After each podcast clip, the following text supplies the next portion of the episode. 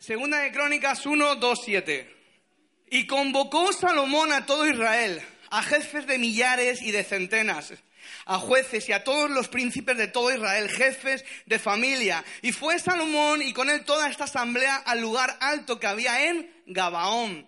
Segunda de Crónicas 1 del 2 al 7. Porque allí estaba el tabernáculo de reunión de Dios que Moisés, siervo de Jehová, había hecho en el desierto. Pero David había traído el arca de Dios a Kiriat Jerim, al lugar que él había preparado, porque él le había levantado una tienda en Jerusalén. Punto.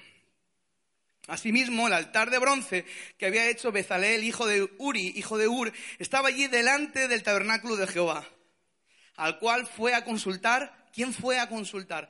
Fue Salomón, con aquella asamblea. Subió pues Salomón allá delante de Jehová, al altar de bronce que estaba en el tabernáculo de reunión, y ofreció sobre él mil holocaustos. Mil holocaustos. ¿Sabes qué son mil holocaustos? Son mil animales que ofreció. El primer punto se titula Deleítate en ofrecer. ¿Quieres escuchar a Dios?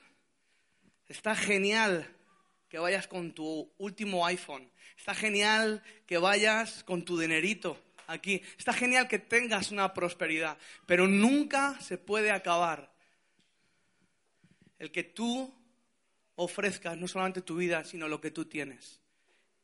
Y tú dirás, ¿eso qué es? Si no tienes mil animales, tendrás que ofrecer tu tiempo, tu dinero, quien tú eres. ¿Tú quieres escuchar, pídeme lo que quieras?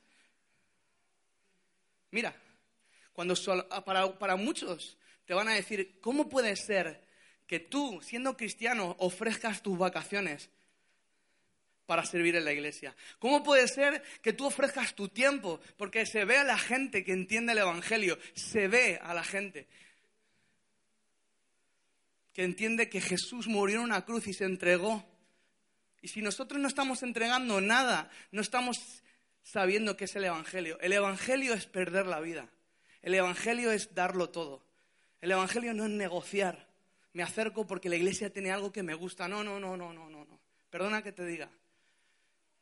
Salomón era rico y le pareció poco entregar mil holocaustos.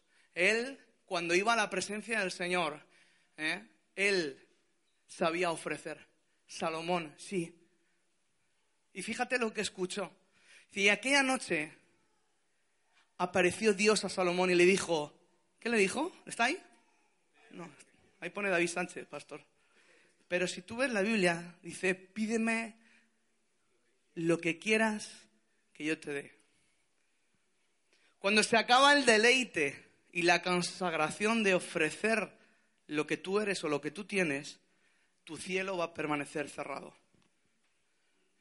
Tú podrás decir, ¿cómo puede ser que yo no experimente lo que experimenta otro? ¿Cómo puede ser que esta persona avance mucho más que yo? ¿Cómo puede ser que sea reconocido esta persona? ¿Sabes qué, joven? ¿Sabes qué, mayor? ¿Sabes qué, sea quien sea? Cuando tu vida no es una vida que ofrece a Dios, es una vida que permanece con un cielo cerrado. Te parecerá absurdo, pero siempre será igual en todos los siglos de los siglos. Aquellos que entregan su vida, algunos podrán entregar su vida hasta la muerte y decir como nuestros hermanos, ¿eh? por ejemplo en Reus, ahí que había en Barcelona, entregaron su vida a tres. Tú puedes verlo ahí en, en un anfiteatro que hay, entregaron su vida porque no estaban de acuerdo con lo que estaba pasando no se doblegaron ante la Santa Inquisición hace 400 años, hace bien poquito.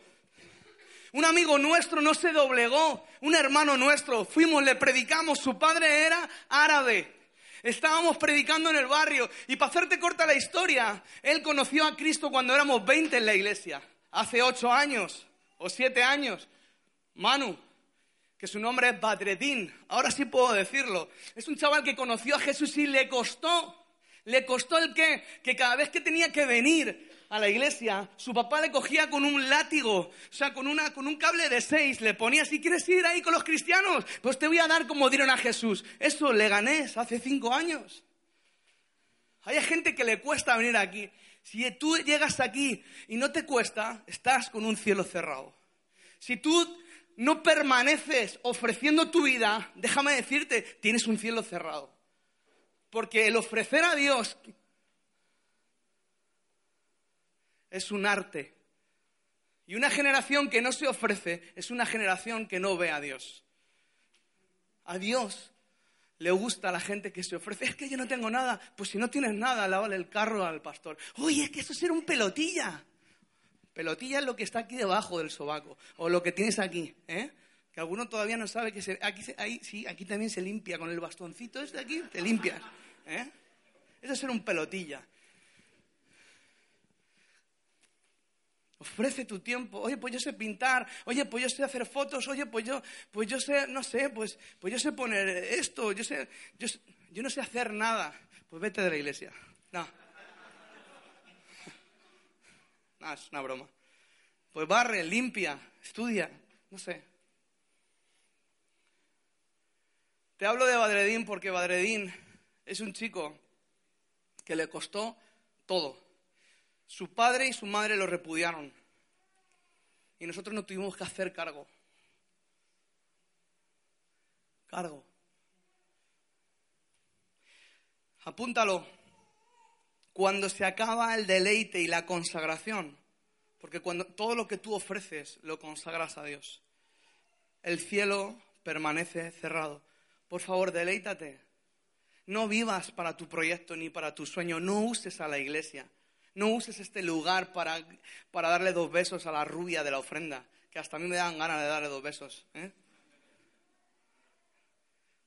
No uses a la iglesia. Sé, una bendición para la iglesia. Conságrate. Ofrece tu vida.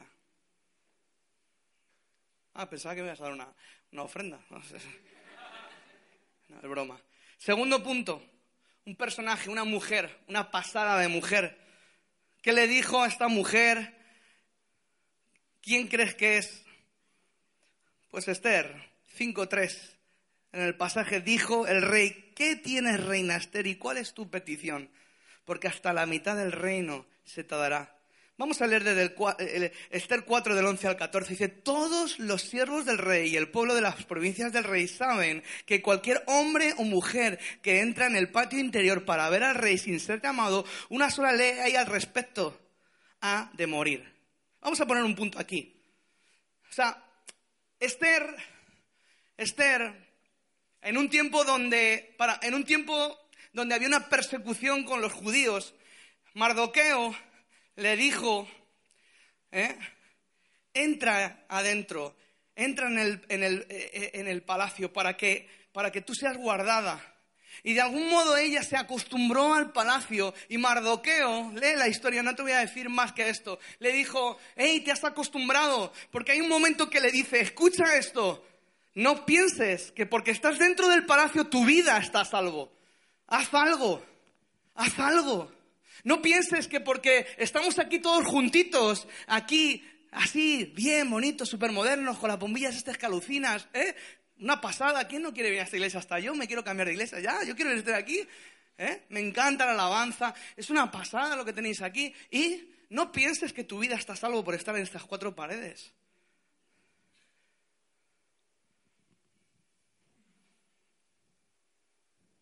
Salvo a, aquel quien el rey extienda el cetro de oro, el cual vivirá. De alguna forma, Esther tenía que enfrentar una realidad y es decirle una verdad al rey de lo que estaba sucediendo con un enemigo. ¿Quién sabe si para, para esta hora has llegado al reino?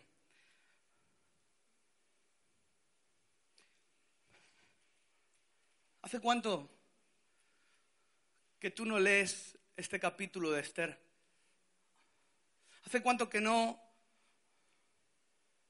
has leído la Biblia y la Biblia te ha dicho algo que no tenga que ser para tu bienestar? Porque a veces leemos la Biblia, escucha esto, a veces leemos la Biblia no con la intención de hacer la obra de Dios, a veces leemos la Biblia con la intención de hacer lo que nos dé la gana. A veces leemos la Biblia simplemente, ¿sabes para qué? Para llevar razón y justificar tus derechos. Pero déjame decirte algo. Lo siento, he venido a fastidiarte el domingo. Si tú quieres abrir los cielos en tu ciudad, no solamente te conformes con ser una persona que se ofrece a Dios y se santifica, sino que corre riesgos. ¿Hace cuánto que no corres un riesgo de predicar a alguien? ¿Hace cuánto que no expones tu testimonio en la universidad? ¿Hace cuánto no le dices a tu jefe, no curro el domingo, no trabajo el domingo? ¿Hace cuánto no expones tu vida? ¿Hace cuánto? Porque la reina Esther llegó un momento en que sí expuso su vida y eso que tenía un beneplácito, te daré hasta la mitad del reino. Había un favor. Y ella pidió audiencia en un momento donde la única cosa que podía pasar es o morir o morir. Por eso le dijo a sus, a sus amigas, oye, poneos en ayuno. Pero sin más rollo, léete ese capítulo, porque dice aquí, en Esther 4:16, ve y reino a todos los judíos que se hallan en Susa y ayunad por mí. Y no comáis ni bebáis en tres días, noche y día. Estaba afligida, estaba viviendo un momento porque tenía que exponer al rey una realidad. ¿eh? Tenía que hablar al rey para que su gente no fuera perseguida, para que su gente fuera real. Y escucha esto, cuando tu vida está corriendo riesgos, empiezas a decir a tus amigos, oye, escucha, mañana me enfrento a una historia bien difícil. ¿Hace cuánto que no corres un riesgo difícil? Yo tengo mil aventuras por contarte difíciles. Nosotros tenemos dos casas de acogida, sacamos a, a mujeres prostitutas de la calle. Yo sé lo que es una amenaza, ¿sabes?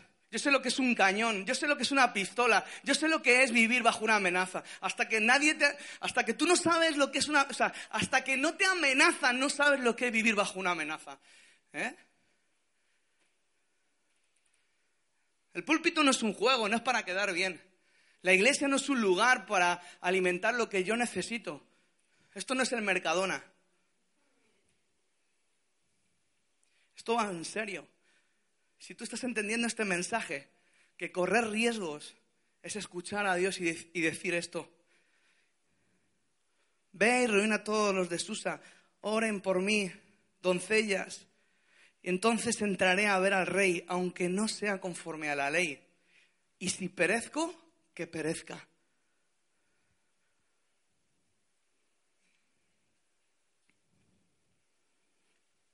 Cuando el rey escuchó esto,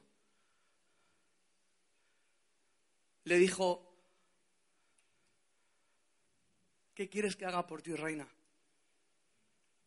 Y halló misericordia y gracia. Cuando tú estás predicando y corriendo riesgo, estás viviendo el verdadero evangelio y se van a vivir los cielos. Un día estábamos en México. Voy a contar una historia que no es mía, una historia de un amigo mío. Empezó a predicar en las alcantarillas en las alcantarillas de México, en el DF, Tepito, en Ezahualcoyo, en todas esas alcantarillas, hay una zona donde se llama la ciudad de los niños. No sé si alguien ha escuchado eso. Yo llevo 16 años yendo a México. Y en México, en una de las aventuras, te puedo contar mil, mías, pero déjame contarte esta de un amigo, que para mí me, me, parece alucinante. Ellos se adiestran predicando y no a las calles dando folletitos. Y Dios te bendiga, y como mucho tienes la aventura que diga, que te peguen así con el folleto en la cabeza, como un día me hicieron a mí así. Me pegaron así el folleto. Me dicen, anda, tira para allá. Y yo casi, casi digo, joder, señor, lo que... y con el folleto como un indio sí me fui, digo, no me digas, macho, lo que tengo que aguantar yo, ¿eh? Un enano así, ¿eh? ¿Sabes? Un enano así me puse me pone así el folleto, ¡pum! ¿eh? Digo, bueno. Una mañana se metieron unos amigos míos y uno de ellos dijo, me meto, digo, oren por mí. Es una, hay unas alcantarillas y dentro de las alcantarillas hay una ciudad de niños donde practican sexo, donde se drogan, y ahí, sí, son alcantarillas, es como esto, una alcantarilla, como, como, esto, así bajito, donde pasan todas las aguas. Y estaban allí todos, y casi todos eran homosexuales. Y llegó mi amigo y se sentó. Hoy la tengo contigo, Tomás. Siéntate aquí.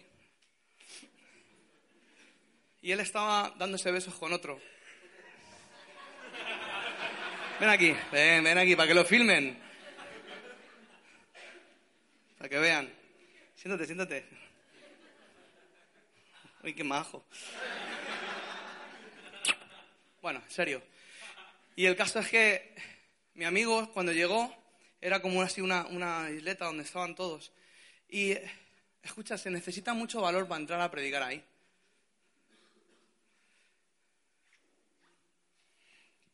Y mi amigo se sentó,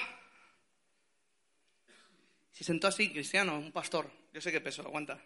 Ahí, aguanta. Entonces él quiso besarme. No, no, tranquilo, ¿eh? No se me da bien. Y él le dijo, te amo. Te amo. Te amo. Te amo. Mi amigo le empezó a decir, te amo. Hay una presencia de Dios en ese lugar. El tipo comenzó a llorar porque entendió que no era un amor carnal, era el amor de Dios. Ese día salió de la alcantarilla mi amigo y otros siete más.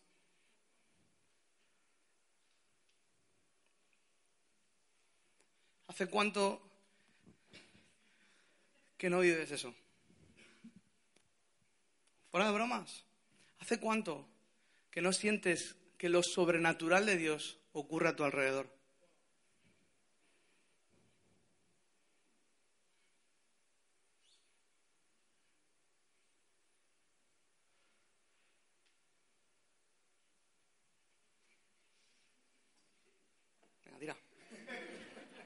Gracias.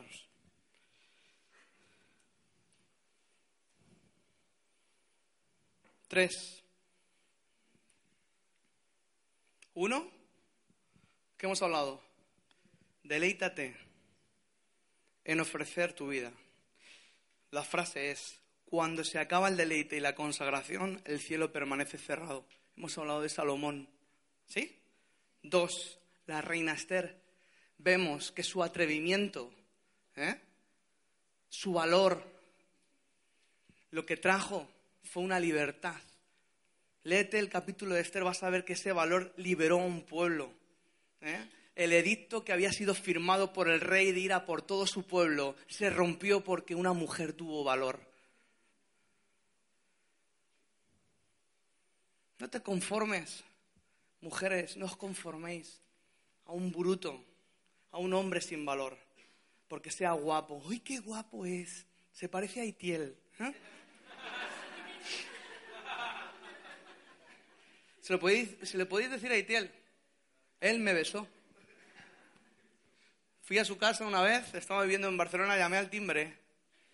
Y cuando bajó, y yo, porque mi mujer me dijo, vete a ver ese hombre, que ese hombre está bien para que, para que tú le digas. Él estaba predicando en campamentos hace ya 8 o 10 años y es un hombre, es un hombre tan especial, es mi amigo, le quiero tanto, estoy tan feliz de que venga aquí. Pero recuerdo que el primer día que nos conocimos, nos besamos. Tú dile, ¿tú besaste a David? Pregúntaselo.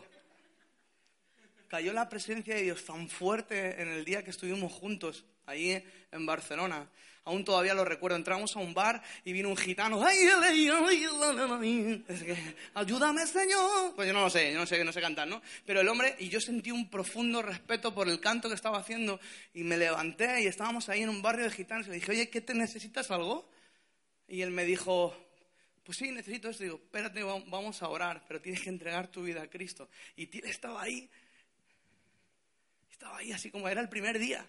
Y de repente eh, eh, le dije al, camarero que estaba poniendo a los chunguitos, ah, antes prefiero la muerte que vivir contigo, dame veneno. Bueno, un rollo. Y estábamos ahí viendo ese espectáculo y él estaba diciendo ahí, ¿esto qué está pasando? Se entregó un gitano a Cristo ahí. Me senté. Digo, oh, qué bien. Bueno, vamos a seguir. ¿Y quién eres, Itiel? ¿Y dónde, dónde eres? Pues soy vasco. Y vasco Itiel, si parece de aquí de Andalucía, ¿sabes? Yo te esperas un bajo así fuerte, este es más fino que el, que, el pellejo una vieja, bueno. Y, el, perdona. Y el caso es que entra otro gitano, ¡ay, le, le, le, le, le! Dice, pero ya estoy ya un poco cabreado, ayúdame, así, ayúdame. Digo, y yo digo, madre mía, macho, le decía a Rubén, mi amigo, que es así, que le llamo Goliat. Digo, si aquí te vienen los pescados solos, saltan aquí. Y ya me mira así el camarero y baja la radio. Y tiel rojo, porque tiel se pone rojo, rojo, rojo. Bueno, ya no, ya, ya no. Pero estaba súper rojo el primer día. Ya te digo que fueron una serie de cosas, otro que se convirtió, la de... O sea, cuando tú tienes un mover de atrevimiento y te atreves, suceden cosas alucinantes. Tan alucinantes que cuando acabó el día nos sentamos en el coche, nos despedimos con un beso. y no en la boca. ¿eh? Fue un beso de hermanos. Tú y yo jamás viviremos cosas sobrenaturales si no corres riesgos. Debes de correr riesgos. Corre riesgos en tu Instagram, cerrándolo. Algunos, falta el aire. ¿Hay wifi? ¿Hay wifi? Ay, Señor. Tres. Quiero hablar de un personaje que para mí representa la perseverancia y la constancia. Yo no he visto a persona más pesada que a Eliseo persiguiendo a Elías. Es alucinante. Aquí vamos a ver, mira, es alucinante. En el Segunda Reyes, en el capítulo número 2, Elías ya sabía que se iba a ir, pero Eliseo, el discípulo, permaneció al lado, aún que Elías le estaba diciendo, vamos a leerlo. Aconteció, el capítulo número 2 de Segunda de Reyes, el versículo 1 dice, aconteció que cuando quiso Jehová alzar a Elías en un torbellino del cielo, Elías venía con Eliseo de Gilgal y, y dijo Elías a Eliseo, quédate ahora aquí, porque Jehová vive y me ha enviado a tal sitio. Y Eliseo le dijo, vive tu alma que no te dejaré. Di conmigo, vive tu alma. No, hombre, no. Vive tu alma que no te dejaré. Una, dos y tres. Vive tu alma que no te dejaré. Muy bien. Y de repente otra vez Elías le volvió a decir a Eliseo en el versículo 4, quédate aquí ahora porque Jehová me ha enviado a Jericó. Y él dijo, no sabía yo que habían caído las lenguas aquí. ¿eh? Una, dos y tres. O sea, el tipo no quería dejarle. Y fueron a Jericó. Versículo número 6. De nuevo Celia le dijo, te ruego, te ruego que te quedes aquí porque Jehová me ha enviado al Jordán. Y le dijo,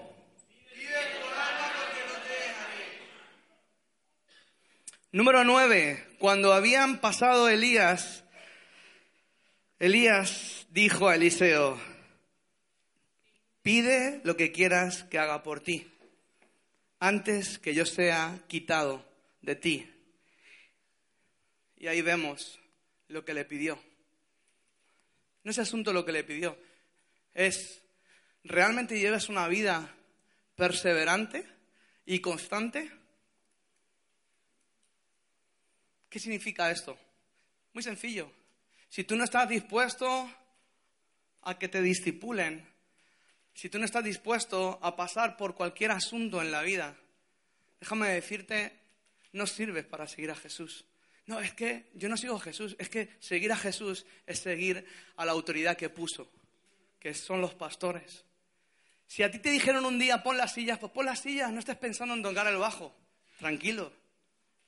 Si te están diciendo eh, eh, haz fotos, oye, y ya te has cansado de las fotos, por favor, persevera haciendo fotos. Si tú te has cansado de servir, déjame decirte, tú ya no sirves a Jesús porque la revelación de servir no es dada por nosotros, es del cielo. Yo tengo a viejecitas poniendo sillas, ¿eh? con más revelación que muchos jóvenes. Si poner sillas es una tontería, perdona, poner sillas no es una tontería. Es lo mismo que estar aquí yo predicando, es igual. ¿Sí? Y si no, vamos a hacer una cosa. El que puso las sillas las va a quitar ahora y te vas a sentar en el suelo. Verás cómo vas a valorar. ¿Verdad? Claro. Vas a valorar el que limpia los baños. Vas a valorar lo que es que haya papel, porque alguien se preocupó de ir a, por papel al Mercadona. Vas a valorar el que pintó parking de los carros. Vas a valorar el que entregó. ¿Sabes qué pasa? Que en nuestra generación no hay una perseverancia en el servicio. Nos cansamos rápido. Por eso jamás heredaremos la unción del pastor. Nunca. La imposición de manos, decía Pablo, para transmitir Escucha, lee la vida en Hechos de los Apóstoles, cómo Pablo perseveró en todos los asuntos. Vemos a Pablo ahí, wow, qué tipazo, se entregó a Dios porque lo vio. No, no olvídate, Pablo se pegó 14 años sirviendo, cuando en su principio en la iglesia, y no me hartaré de decirlo, me es alucinante, le dijeron, no te queremos, y le dio igual, se pegó 8 años predicando el Evangelio. Y nosotros porque nos digan, no, mira, ¿sabes qué? Es que ya nadie reconoce que estoy poniendo las sillas, es que ya nadie me dice, toca el bajo, es que ya no me, nadie, olvídate, ¿qué más, te, ¿qué más te da no recibir una palmadita? ¿A quién sirves? Es que yo quiero unción, sirve. Es que yo quiero unción, permanece. Es que yo quiero unción, por favor, no seas mendrolo, abre la cabeza. Y permanece. Vuélvete en alguien confiable. Apunta esto. Apunta esto. Si Pablo no hubiera tenido a Bernabé, quien lo avaló, a Bernabé. ¿Sabéis quién es Bernabé? Bernabé fue, en Hechos de los Apóstoles vemos, fue una persona que gracias a él Juan Marcos, cuando discutió Pablo y Juan Marcos, Bernabé abogó por Juan Marcos y gracias a él lo guardó. Bernabé fue el que le dijo, tranquilos hermanos, yo doy la cara por este hermano que sí ha tenido un encuentro con Cristo, porque la iglesia primitiva, ¿sabes qué pasa? Estaba muerta de miedo, porque eh, Pablo era un perseguidor de la iglesia. ¿Sabes qué? Aquí va el tema. ¿Tienes tú a alguien que pueda decir a tu alrededor, yo sé que Él es un hijo verdadero. Si no hay nadie a tu lado que avale tu vida, estás en peligro. Si tu pastor no es capaz de decir, o si el liderazgo no es capaz de decir, yo avalo a este chico, déjame decirte, estás en peligro. Y jamás, jamás verás el cielo abierto. Si alguien puede subirse al piano y, terminamos. Estoy metiendo hierro. Estoy hablando de perseverancia. Estoy hablando de qué más, de correr peligros. Estoy hablando de qué, de que ofrezcas. Estoy hablando del Evangelio. Son etapas. Son cosas para que tú medites, ya que estás en esta iglesia. ¿A qué viniste? Te encontraste con una realidad, ¿eh? Es que la realidad más bonita es que tú y yo podemos vivir escuchando al Espíritu Santo pero tienes que ofrecerte, tienes que vivir la vida real a la altura de Jesús, no un evangelio light que solamente sueña, sueña, sueña. ¿Qué sueña y qué sueña? Que se pudran tus sueños. Trabaja para la necesidad local de la iglesia. Me cansa ver a la gente que dice, sueña. Está bien que sueñes, pero que sea un sueño que avale la iglesia local. Que sea un sueño que aporte, si se necesitan doctores, si se necesitan músicos, estudian música. Nosotros necesitamos educadores sociales. Vino una mujer, ay, estoy enamorada del guitarrista. Le dijo mi mujer, ah, está muy bien que estés enamorada del guitarrista, pero ¿quién eres? No, nada, pues estoy, soy de la iglesia tal. Y tú eres una vaga, ¿no? Le dijo mi mujer. ¿eh? Y, ella, con una sonrisa diciendo, qué marrón, ¿no? Y le dijo, oye, ¿por qué no estudias? Es que no estudia. Pues vas a estudiar. Si te quieres casar con el guitarrista, vas a estudiar. Eh, vale, ha sacado su carrera. Un negro nos encontramos debajo de un cubo de basura, se llama Elvis. ¿eh? Me acuerdo, la policía lo seguía, estaba ahí robando el chaval. Sí, estaba ahí robando. y de repente, ¿qué vas a hacer en la vida? Nada, jugar al fútbol, jugar al fútbol, con lo que te vuelven los sobacos y negro. Perdón, con lo de negro. Lo llamamos los negros. Digo, pero a ti te vuelven los sobacos y el de jaja, entre risa y no risa, a otros les engañamos que había mujeres en la iglesia. Ah, pues yo me convierto porque hay mujer. Entre tontería y tontería le dijimos un día, ¿quieres entrarle a Cristo en serio? Y me dijo el negrito, el monito, guapo además. Pues no lo sé, no lo sé. Y el moro, yo tampoco. Y el español que estaba chopolo, ¿cómo estás? ¿Eh? Todos hoy están estudiando. Elvis, el morenito, está estudiando económicas. Y yo le he dicho, el día que sea director de un banco me tienes que dar un crédito sí o sí, ¿eh?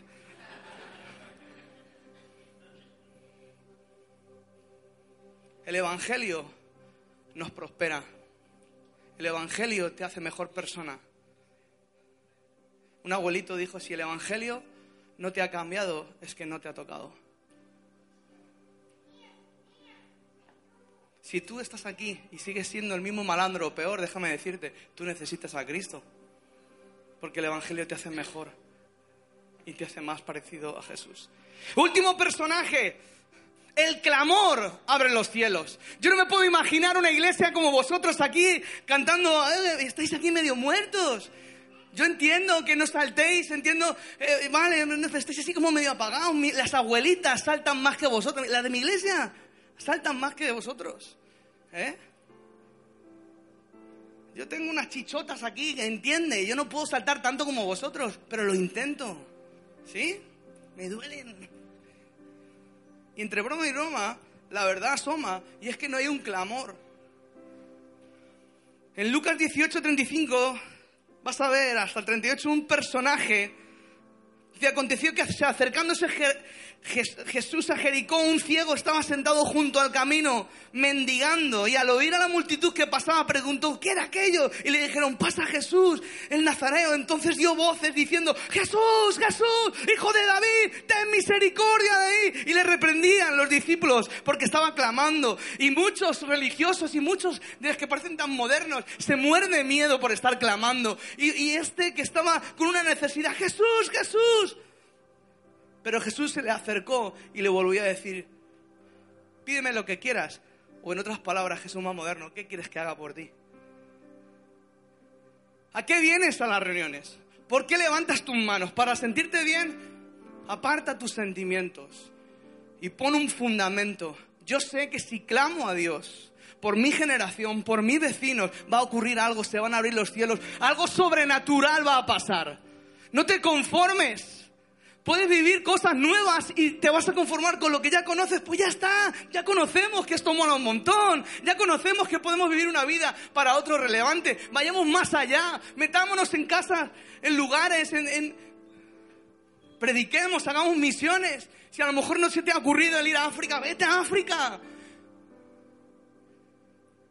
Nosotros nos vamos a Rumanía, nos metemos en las casas, en prostíbulos, corre riesgos, clama al Señor, Cogemos, cojamos un concepto de amor por las almas.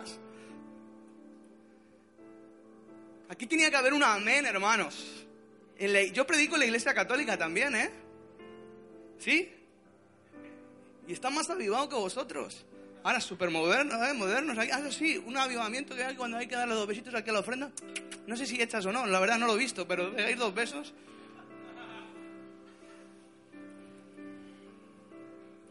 Apunta.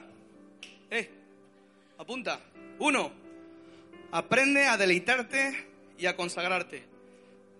¿Apuntado? Dos, aprende a exponer tu vida a favor del reino de Dios. Apúntalo. Tres, aprende a mantenerte en un servicio de constancia si es que quieres unción, si es que quieres el corazón que hay en esta casa. ¿Eh? Porque si tu corazón no lo pones al servicio del, que, del el hombre que Dios levantó, jamás vas a poder, jamás vas a poder colaborar. Acuérdate lo que David le decía a su pueblo. ¿Qué le decía? ¡Ah, qué bien! Tenemos un mismo corazón. No, no, no, no. Cuando venía alguien de fuera, le decía, ¿tú quieres ser de los míos? Dos cosas te pido. Hazte de tu mismo corazón en Segunda de Crónicas, lo habla y conoce quién soy. Y los guerreros le decían, yo sé que eres hijo de Isaí y que Dios está contigo. Si tú no te haces del corazón del liderazgo y te preocupas por saber qué Dios está hablándoles a ellos y los domingos te apuntas lo que Dios pone, jamás vas a entender la visión. Porque cada iglesia tiene una misión, una visión que aporta a esta nación. Y cuatro, aprende a clamar a Dios para ver un milagro. Levántate y ponte de, pie. Por favor. No, no, no apagues las luces, por favor. Yo sé que es el protocolo. ¿Dónde vas? No, no, no, estate quieto, estate quieto. Todo el mundo quieto aquí, ¿eh? Tiene las luces, no se va. Esto parece el avión ya, que se apaga ya, que nos despegamos y nos vamos, ¿no? Quieto, hombre. Quieto, quieto. Aquí hay que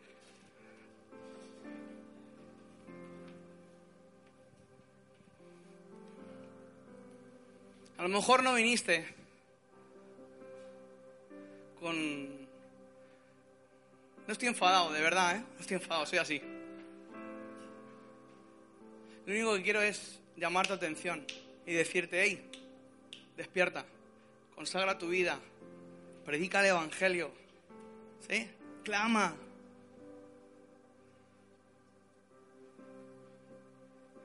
No os conforméis con esto. Ya esto ya está lleno.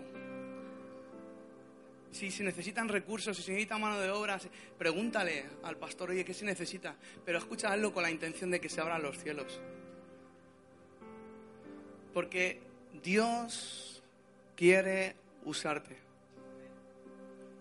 Dios quiere usarte. Dios quiere usarte. Pero escucha, no usarte en plan clines. Dios quiere usarte y que te sientas privilegiado. Porque es un privilegio participar y colaborar en el proyecto de Dios. Y si tú no te sientes así, qué pena. Pero hay una diferencia. Habla tus manos ahí donde estás. Padre, en el nombre de Jesús, ven Espíritu Santo. Ven. Yo quiero ver las caras y dile, Señor, yo quiero ser como Esteban. Yo quiero ser de los que dan la vida. Señor, yo oro para que quites de nosotros, por muy jóvenes que seamos, la religiosidad, los protocolos, Señor. Señor, sorpréndenos, sorprende a cada joven, Señor. Señor, no hay nada más moderno, Señor, y más relevante que tu presencia, Señor. No hay nada más alucinante, Señor, y arriesgado que escuchar a tu Espíritu Santo cada día. Señor, no hay mejor aventura que vivir escuchándote, Señor. Padre, en el nombre de Jesús, te pido, Señor, que cada corazón que está aquí tú los enciendas, los avives, Señor. Señor, en las escuelas, en los institutos, Señor, en los trabajos, en las familias. Padre, que no sean unos brutos que sepan alabarte y tengan todos los calzones, Señor, debajo de la cama. Señor, hazlos disciplinados, Señor. Hazlos gente que estudie. Señor, aviva aquellos que solamente viven para trabajar. Despierta una generación, Señor, que dé su vida en el nombre de Jesús. ¿Ya? ¿Se acabó? Yo ya he orado. ¿Por qué no oramos así? Una, dos y tres. Despierta nuestra generación. Vamos a orar por la generación, por tu generación. Señor, despierta nuestra generación. Despierta nuestra generación, Señor. Despiértame para ser un pastor, Señor. Un padre para esta generación. Una madre para esta generación. Señor, despierta a las mujeres de esta iglesia, Señor. Para que sean mujeres atrevidas para servir. Mujeres, Señor, que despierten a los reyes, que incomoden a los gobernantes, Señor. Despierta a las mujeres atrevidas, Señor. Señor, no les dejes a las mujeres casarse con hombres, Señor, que no amen a la misma altura que ellas, Señor. Padre, en el nombre de Jesús declaro en esta iglesia mujeres atrevidas y valientes para predicar, esforzadas, Señor, con el corazón de la pastora, Señor. En el nombre de Jesús, Señor, declaro a jóvenes y a hombres, Señor, que están dispuestos a vivir el Evangelio, no a la altura humanista, Señor, ni relevante de estos días, sino a la altura de Jesús. Señor, despiértanos a una realidad. Señor, que se pudran, Señor, las palabras. Señor, todo pensamiento, toda estructura humanista que se levanta, Señor, con el mero hecho de sentirnos bien, Señor. Aunque vivamos una vida frustrada, Señor, que sea tu gloria lo que marque la diferencia, Señor. Señor, tu gloria es lo que nos interesa. Tu gloria es lo que nos interesa, Señor. En el nombre de Jesús. Que nuestro corazón arda. Y lo más importante, que cada uno de los que esté aquí escuche, pídeme lo que quieras, Señor. Pídeme lo que quieras, Señor. Cuando se ofrezcan, Señor, cuando ofrezcan lo que tienen, Señor. Cuando se expongan a tu favor. Señor, cuando sean constantes y, Señor, que ellos se carguen de unción, Señor. Enséñanos a clamar. Enséñanos, Señor en el nombre de Jesús. Mira, en esta tarde yo siento un peso muy fuerte por aquellos que tienen que renovar su pacto con Jesús. Siento una carga porque muchos vienen, pero hoy te encontraste con que viniste y Dios te está así en plan argentino, viniste aquí. ¿eh? Me encantan los argentinos. Y pensaste que Dios te había abandonado. Pensaste ya que, pues sabes, está bien, ya no tengo solución, pues ya mi pecado ya no es solucionable. Pero te vengo a decir esto, no hay nada que la sangre no pueda perdonar. Nada. Yo necesito que tú entiendas que hoy es un día de compromiso.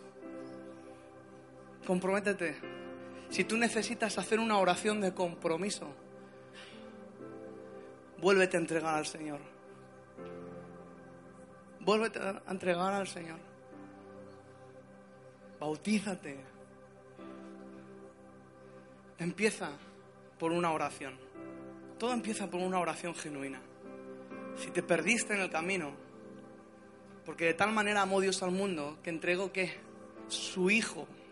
¿Para qué? Para que el que todo, para aquel que crea en Él, no se pierda. Por muy bruto que sea yo, no me voy a perder porque creo y tenga vida eterna por favor, si tú vas a correr un riesgo, no lo corras siendo un bruto. Primero, estate seguro de que estás con Cristo. No entregues dinero ni nada si no estás con Cristo porque te vas a amargar, ¿sabes? Te vas a ir, lo entregaste, quedaste bien y a los 10 minutos te vas a decir, ¿en qué hora entregué mi móvil? ¿En qué hora entregué mi...? ¿Eh? No te vas a sentir un dichoso, un... un ¡Qué pasada! hoy no cenar porque le entregué todo lo que tenía al Señor. Esa noche, en vez de cenar, te vas a encontrar con pídeme lo que quieras. Cuidado con no vivir un evangelio. Pulpo. Busca pulpo en YouTube. Es el único animal que puede adoptar cualquier forma. Así es el espíritu religioso. Puede adoptar cualquier postura, la 23, la 51, la 63, la que tú quieras, pero jamás conlleva a Cristo. Cierra tus ojos y dile, Señor Jesús, aquí estoy. Haz esta oración. Permíteme, Señor, volver a sentir el perdón de pecados. Yo hoy creo en que tu sangre me puede limpiar. Yo hoy declaro con mi lengua para salvación que tú eres el Hijo de Dios. Perdóname hoy hago un compromiso de no volver atrás. De no volver atrás. En el nombre de Jesús. En el nombre de Jesús. En el nombre de Jesús.